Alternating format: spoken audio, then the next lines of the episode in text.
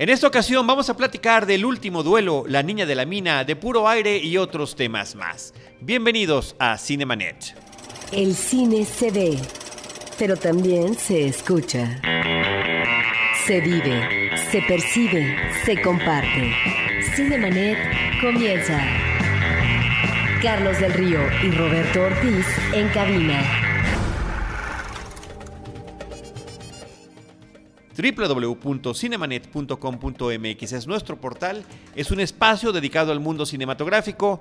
Yo soy Carlos del Río y a nombre de Paulina Villavicencio, nuestra productora, desde Anchor Sound les doy la más cordial bienvenida y saludo a Roberto Ortiz. Pues Carlos, aquí estamos en un nuevo podcast. Muy bien, pues Roberto, yo sí quisiera aprovechar el espacio que tenemos aquí cada semana con nuestros amigos que nos escuchan a través de este medio, que eh, hay diferentes proyectos en los que hemos participado y que no todos ven la luz tan inmediatamente como uno quisiera, pero es de celebrarse que uno de ellos, que ya tiene más de dos años en el que pudimos participar, finalmente ya se está exhibiendo en nuestro país. Me refiero al canal She, Sex, Health and Entertainment, un canal dedicado por completo toda su programación a los temas de sexualidad.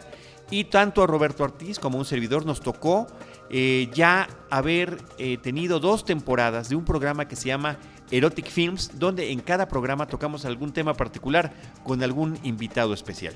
Sí, y yo creo que estas temáticas, Carlos, de acuerdo a su tratamiento, se vuelven alternativas porque no siempre encontramos en las barras de televisión abierta, eh, por ejemplo, actualmente, que cada vez va perdiendo adeptos porque hay otras alternativas precisamente en cuanto a plataformas de difusión para el público. Y en ese sentido, qué interesante que ya esté embonando comercialmente y en estos temas que finalmente no se tratan a veces cotidianamente en las televisiones eh, de, de un ámbito masivo. Una gran felicitación para Rubén Gómez, que es el líder de este proyecto, ya mucho tiempo trabajando en él el canal She. Y el canal se está exhibiendo a través de Total Play. Por el momento, exclusivamente a través de Total Play. El canal es el 930, allí lo pueden encontrar, 930.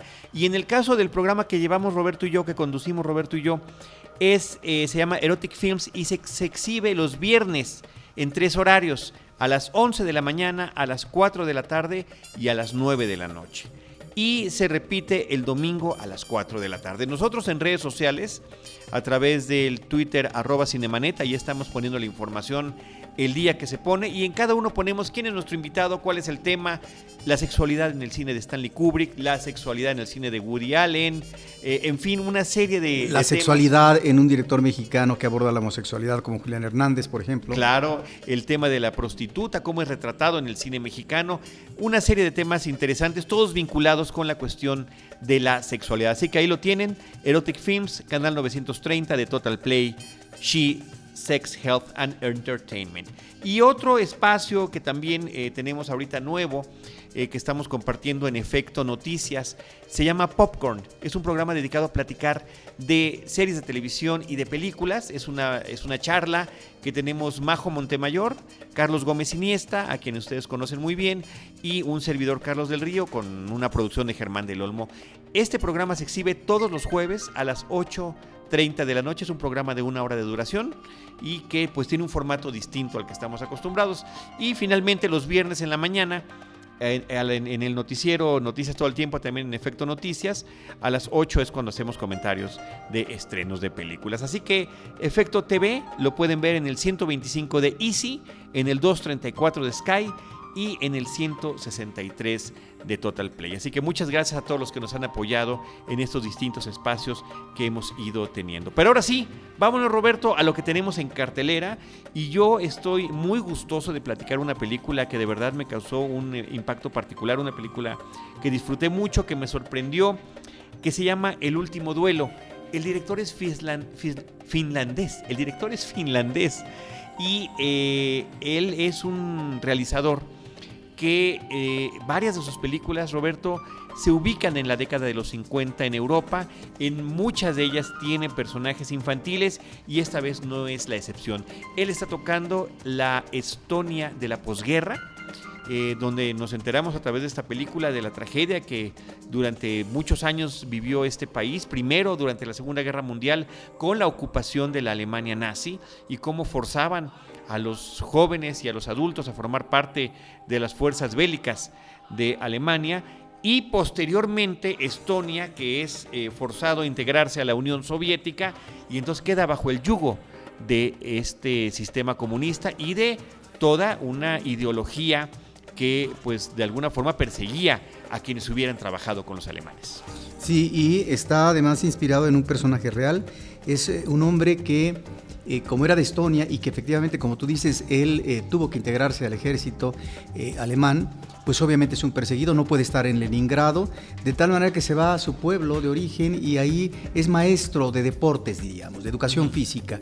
Y bueno, se preocupa primeramente por enseñarle a los niños eh, eh, un deporte, pero finalmente eh, le, obstaculizan y después ve la posibilidad del esgrima porque es un especialista en el esgrima. De tal manera que ahí el director de la escuela, que es un hombre que se cuadra inmediatamente al partido y a las directrices del mismo, este manejo férreo de la disciplina, pero sobre todo del, deber educativo y donde ciertos deportes son considerados burgueses. No obstante que un eh, poblador ya viejo dice, bueno, pero es que Carlos Marx eh, él eh, practicaba practicó el esgrima. la esgrima. Y bueno, finalmente eh, eh, se opone el director de la escuela. Y de eso trata de la película, del incentivo que se da de maestro no a una alumna, sino a varios alumnos y la posibilidad de que puedan participar en un concurso en Leningrado. Es una película, Roberto, que en términos de su fotografía, de su música, a mí me parece que el score es verdaderamente sensacional. Es, un, es una partitura que tiene como muy bien identificados cada uno de sus temas, dependiendo de cada momento de la película. El tema del trabajo fotográfico también es eh, muy sobresaliente. Por una parte, esta cámara en mano que va siguiendo la espalda del personaje y que se adentra con él en las diferentes atmósferas, ya sea la llegada al pueblo, la llegada a un salón de clases. Eh, o inclusive eh, la visita a Leningrado. Y eh, y también las atmósferas que nos están creando con esto. Y la otra, decía yo, el manejo muy acertado que tiene el director con, el, con los personajes infantiles, que si bien no son los protagonistas de la película, sí son con los que está lidiando cotidianamente este esgrimista que inclusive ha tenido que cambiar de nombre justamente para ocultar su identidad. Y cómo estamos ante un pueblo de huérfanos, ante huérfanos tanto de la guerra como de la posguerra. Y ven en este hombre eh, una especie de figura paterna por una parte y por otra a través de esta disciplina atlética y sin tener además los medios porque comienzan a usar floretes fabricados con varas que encuentran en el campo de una manera muy rudimentaria a, a dedicarse en entusiasmo, en entrega, en pasión a un deporte y a una actividad que realmente pues pensaríamos que estaría fuera de su alcance. Sí, es eh, una película, ahorita que mencionas eh, el problema de la orfandad por eh, un acontecimiento histórico, en este caso bélico, aquí la película nos lleva precisamente a eso, ante esta ausencia en la comunicación provechosa por parte de la gente, esto se especifica narrativamente a través de la relación maestro-alumno, de la relación profesor-profesora que se convierte en relación amorosa, de la relación niño-adolescente-abuelo-viejo, el viejo, que además ya es una eh, vieja generación, que además enfrenta con tal eh, de salir airoso, no él, sino de lo que podría ser el futuro deportivo de, su chamaco, lo que van a ser las consecuencias terribles de vivir el estalinismo, porque finalmente te desaparecían, te mandaban a eh, trabajos forzados en Siberia y en este caso en algún momento a él le toca que lo recoja a la policía secreta para llevárselo. De tal manera que estamos ante un periodo terrible. Sí, seguramente esta película tiene muchos elementos, porque es una cinta de ficción, que eh, fueron creados ex profeso eh, para el tratamiento, pero sí queda claro al final que es efectivamente el periodo de terror del gobierno de, Stalin, eh, es un gobierno autoritario, y que a partir de su muerte en 1953 es que eh, se da la posibilidad de que miles eh, de mm, ciudadanos de diferentes territorios que estaban encarcelados eh, o, que estaban en campos forzados, etcétera, pudieran liberarse Y de eso también trata la cinta. De tal manera que me parece que es una película que tiene su marco histórico y que finalmente hay un elemento que les vamos a dar, no porque se maneje en la película, pero qué curioso lo que es finalmente la trascendencia, Carlos, y la huella a través del tiempo en una comunidad, en la gente, en los jóvenes.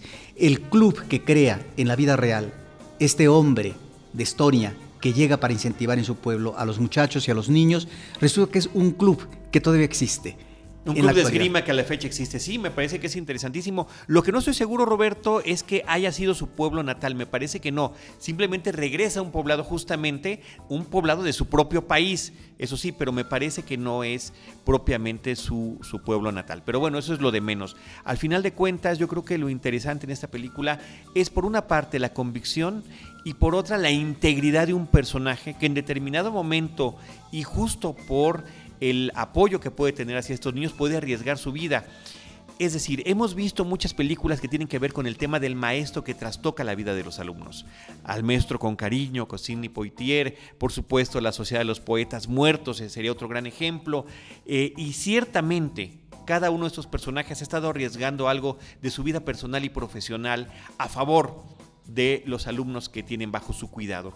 Pero en este caso me parece que la apuesta es todavía mayor porque se trata de la vida misma, por una convicción, por ese contexto que hemos estado platicando. Y me parece que eso tiene un gran valor de la película. Y que finalmente, a pesar de ser una película considerada en, circuitos de arte, se exhibe en una sala de arte, por ejemplo, actualmente, eh, resulta muy emocionante hacia su parte final.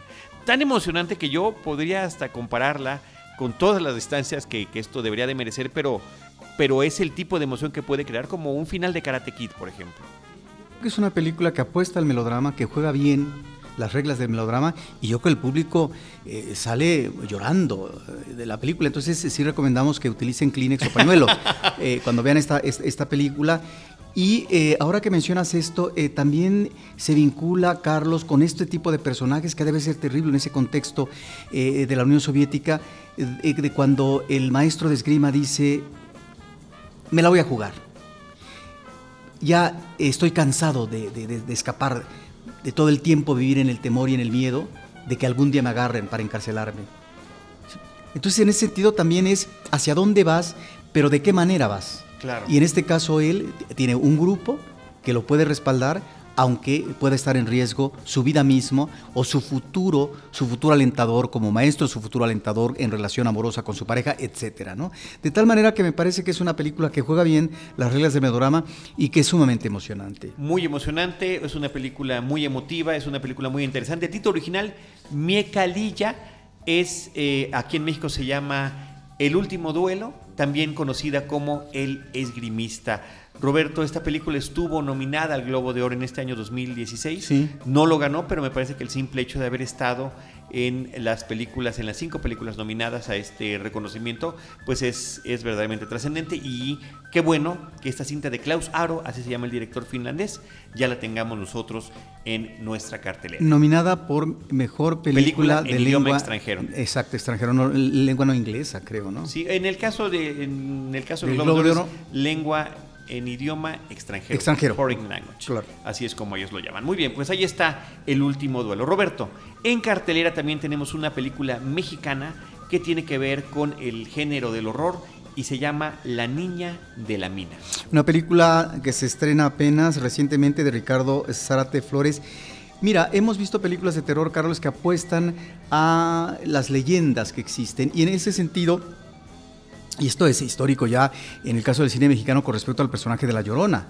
Hay muchas películas, bueno, hay algunas películas en blanco y negro de hace muchos años, pero también ya más recientes, Carlos, y creo que la mayoría son películas fallidas.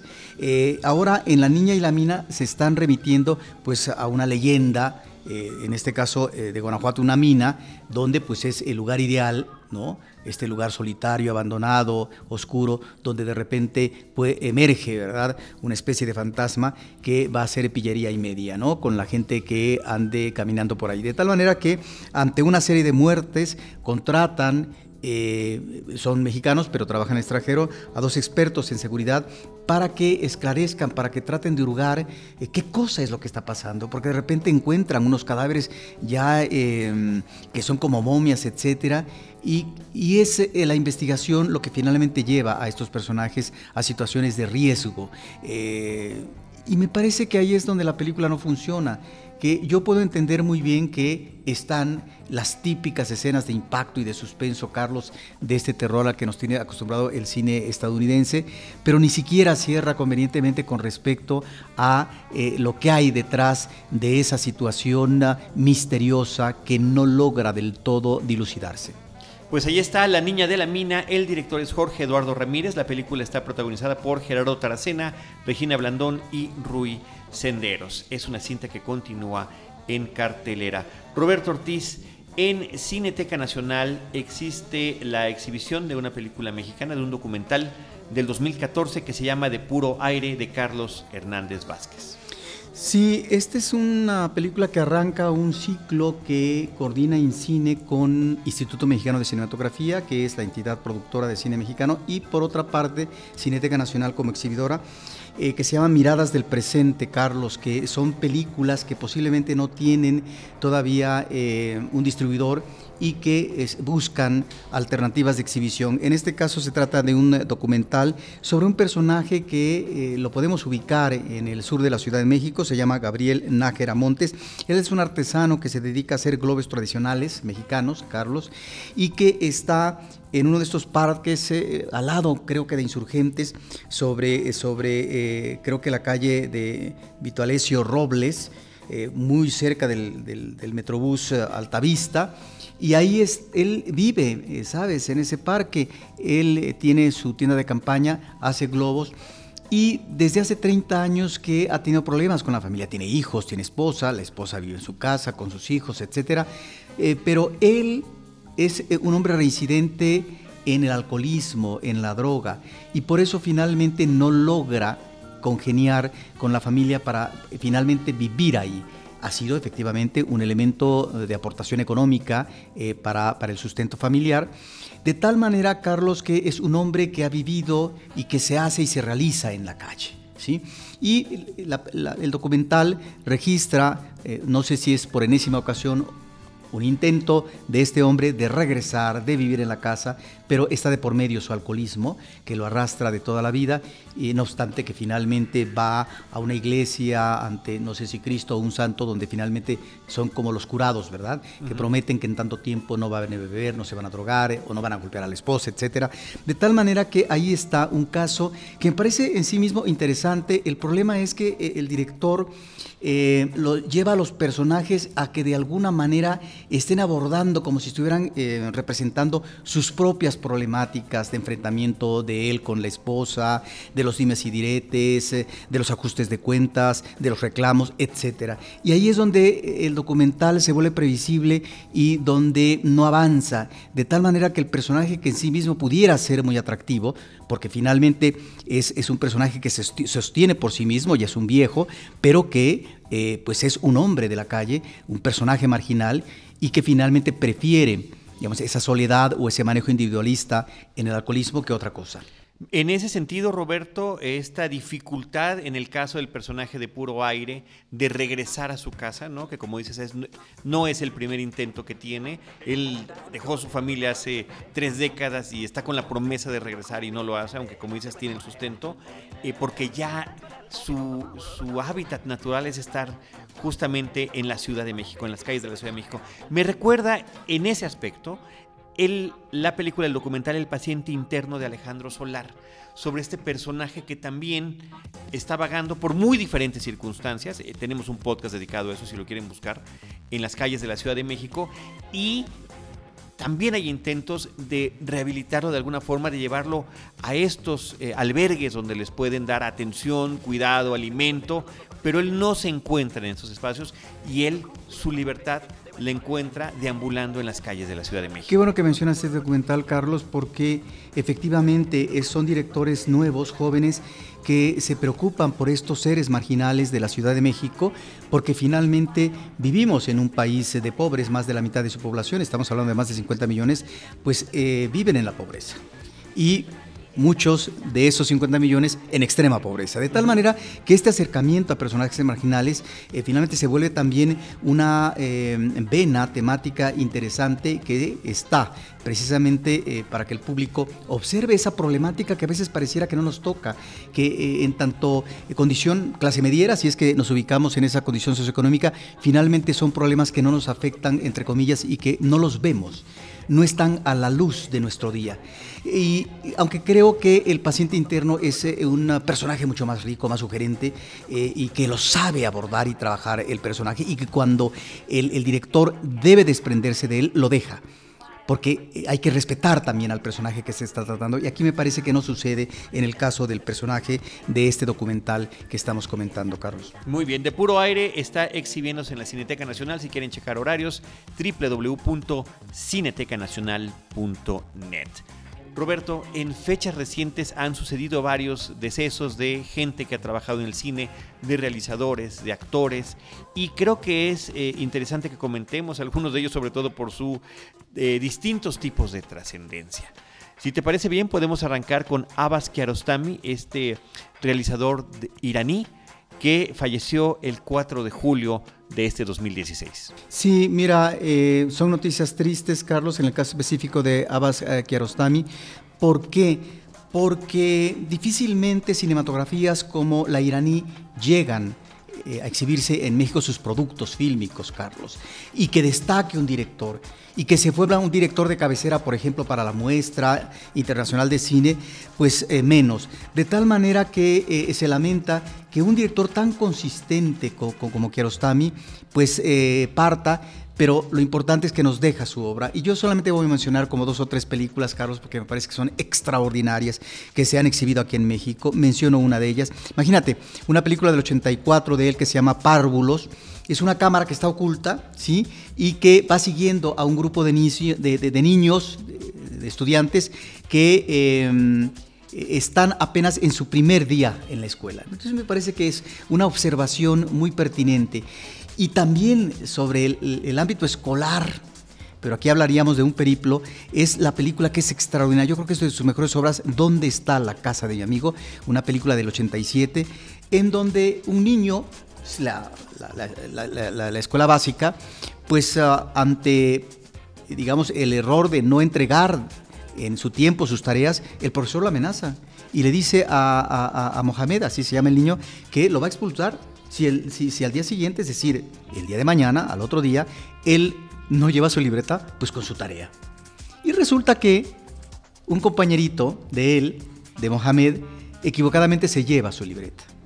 De lo que trata toda la película es de este niño buscando en su pueblo o en el pueblo cercano a este otro compañero para no solamente encontrar su libertad, sino hacer su tarea.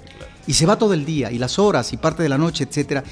Y entonces van apareciendo personajes. En ese sentido, Kiarostami se vuelve un, hombre que divisa, que ausculta, que observa muy bien este comportamiento humano y de los lazos de fraternidad que pueden surgir en un momento dado. Y mira, eh, una película de él a continuación que se llama Y la vida continúa. Fíjate nada más lo que es el compromiso del director con respecto a lo que está haciendo en el cine. Es que después de un terremoto que hizo destrozo y medio en Irán en 1990, tres años después de ¿Dónde está la casa de mi amigo? Eh, la película que hace eh, Y la vida continúa es un director y su hijo. ¿A dónde van? pues van al pueblo donde se filmó la película Dónde está la casa de mi amigo para ver qué pasó con esos niños, qué pasó con los actores que participaron ahí, que no eran propiamente actores profesionales. No es que haya didactismo en el cine de Kiarostami, pero sí hay un gran sentido de humanidad y de sus personajes y creo que a través de estos personajes tan sugerentes es como vamos atisbando y conociendo parte de la cultura iraní. Me parece que es un director extraordinario, Carlos, y nada más mencionar, pues bueno, que más recientemente en 2002, pues y esa la vimos eh, hace algún tiempo, hizo una película con eh, ni más ni menos que Juliette Binoche que se llama Copia Certificada. Esta es una película eh, francesa No, perdón, esta es de 2010, sí, de 2010. Es una película francesa donde, por cierto, Juliette Binoche obtuvo el premio a la mejor actriz en el Festival de Cannes.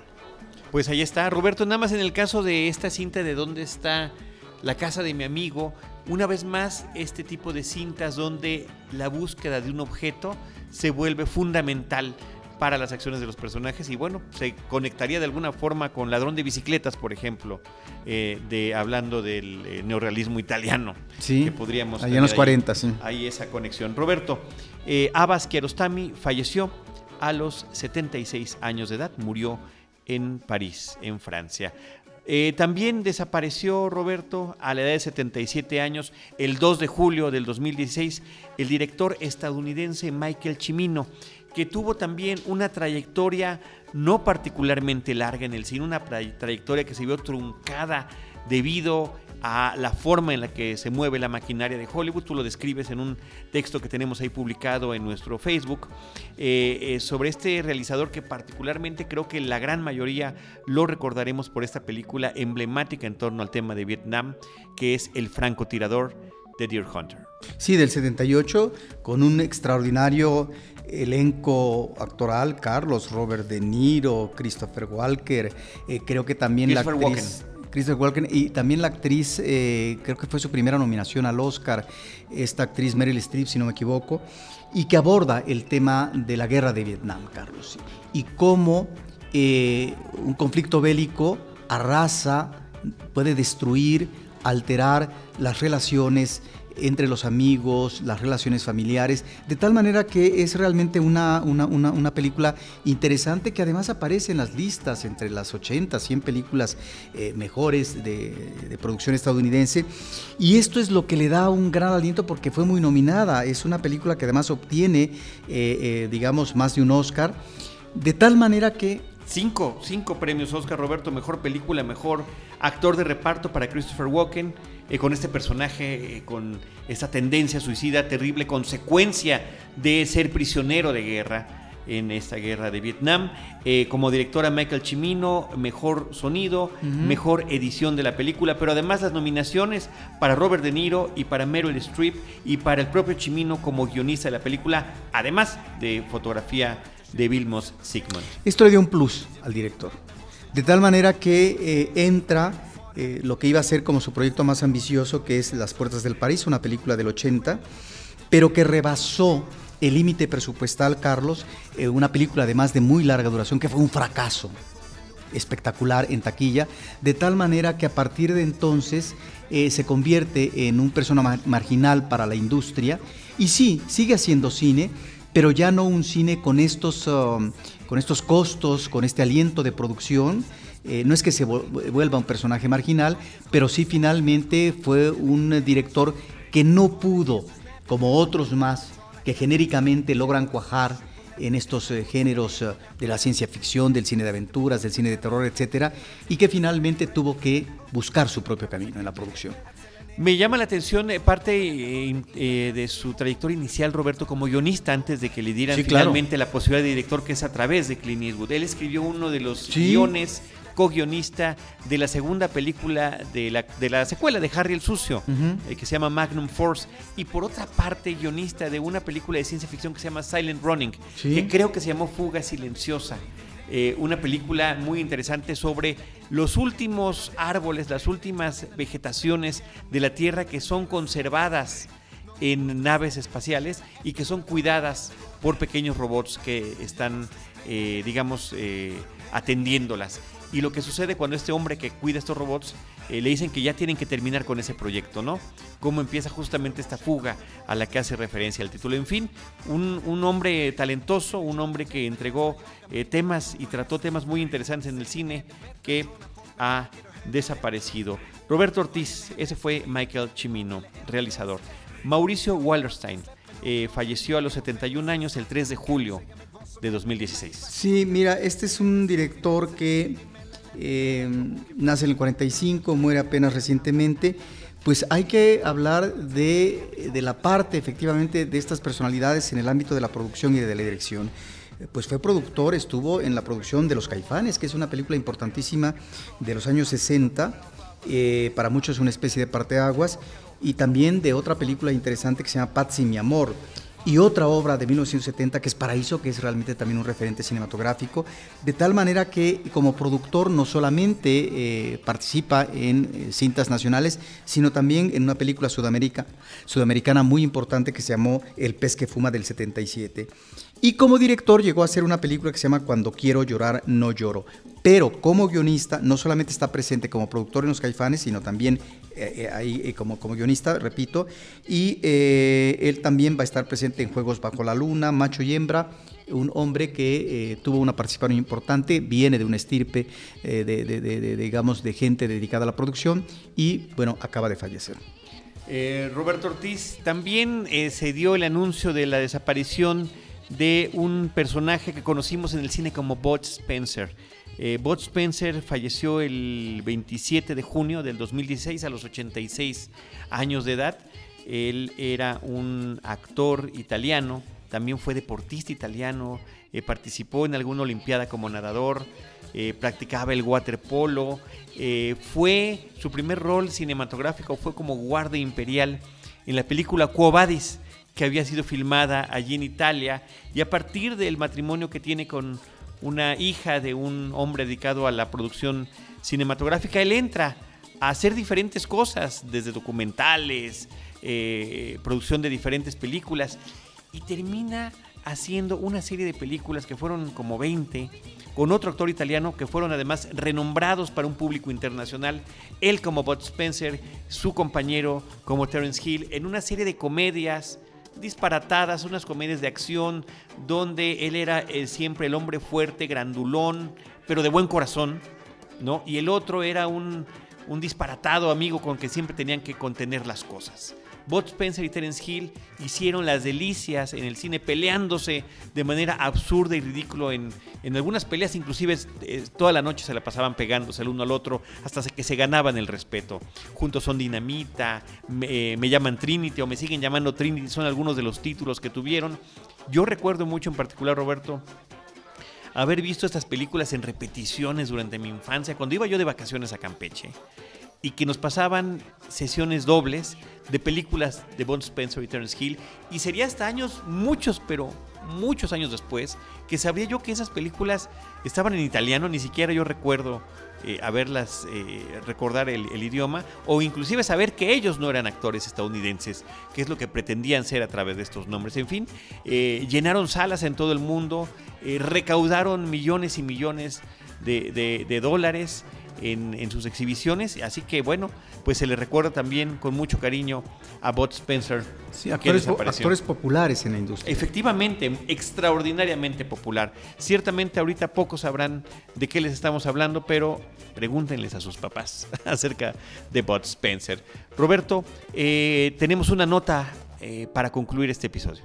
Sí, mira, hubo un pronunciamiento por parte de los miembros de la Academia Mexicana de Artes y Ciencias Cinematográficas eh, que lo dirigen a la opinión pública, en donde lo firman ¿no? integrantes de la academia, donde eh, hacen patente, eh, dicen, eh, el repudio absoluto a los actos, así literalmente lo mencionan, de represión, asesinatos y criminalización por parte del Estado mexicano frente al legítimo derecho de protesta de un amplísimo sector de nuestra sociedad ante la imposición de la reforma educativa. Esto eh, me parece interesante, Carlos, porque eh, cada vez más se dan en diferentes sectores, sectores inclusive eh, que podrían, digamos, estar en el marco oficial o institucional, gubernamental, donde se dan estos pronunciamientos ante eh, un movimiento que cada vez adquiere mayor fuerza, que por un lado, en el caso específico de la CENTE, la Coordinadora Nacional de Trabajadores de la Educación, que eh, están protestando, lo que están pidiendo es que se cancele esta reforma educativa y por otra parte, eh, el Sindicato Nacional de Trabajadores de Educación, que es el que tiene mayor número de agremiados, es eh, ya eh, con el secretario de Educación Pública han hablado de algunas modificaciones con respecto a las evaluaciones de los maestros. De tal manera que esto lleva a que, Carlos, a que si bien es una reforma que tiene su aval constitucional, porque finalmente fue, digamos, discutida y aprobada finalmente por, por, las cámaras de este país, bueno, está dando mucho de qué hablar en diferentes sectores de la sociedad. Y esto yo creo que tiene que ver con un pronunciamiento que en otras ocasiones no habíamos visto en este país, eh, en, el, en el caso de México, con respecto a situaciones anómalas que de repente se vuelven una problemática.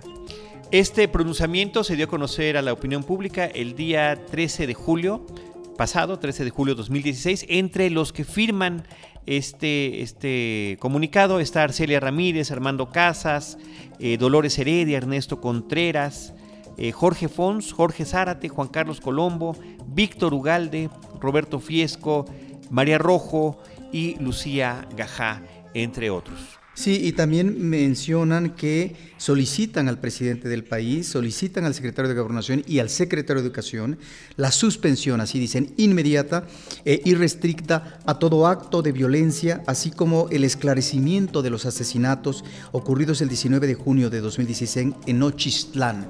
Lo cual me parece, Nochistlán, Oaxaca Carlos, que eh, bueno, esta petición es lo menos que, puede eh, pedir, eh, pedir ciertos sectores de la población, porque, perdón, ¿a cuánto tiempo todavía no se sabe, ¿no? A final de cuentas, qué es lo que pasó en el caso de Iguala con 43 estudiantes desaparecidos, ¿no? Entonces, ahora resulta que apenas se están poniendo de acuerdo para ver cómo, hacen la investigación, ¿verdad? En, en, Nochistlán, cuando hay ocho muertos de por sí. Entonces, bueno, ahí está este pronunciamiento por parte de la Academia Mexicana de Artes y Ciencias Cinematográficas ante una problemática que cada vez se va tornando eh, de mayor emergencia y más grande, más extensa en este país, Carlos. Eh, Roberto Ortiz, las películas que comentamos en este episodio, El último duelo, La niña de la mina, De puro aire, platicamos acerca de Abbas Kiarostami, Michael Chimino, Mauricio Wallerstein y Bot Spencer. Nosotros les recordamos nuestras redes sociales, arroba cinemanet, facebook.com diagonal cinemanet, cinemanet 1 en Instagram y también cinemanet 1 en YouTube. Y por supuesto, este podcast que eh, pueden estar escuchando en iTunes, si son usuarios registrados, les agradeceremos que nos dejen por ahí alguno de sus comentarios. Nosotros, por lo pronto, les estaremos esperando en nuestro próximo episodio con cine, cine y más cine. Muchas gracias. Cinemanet termina por hoy. Más cine en Cinemanet.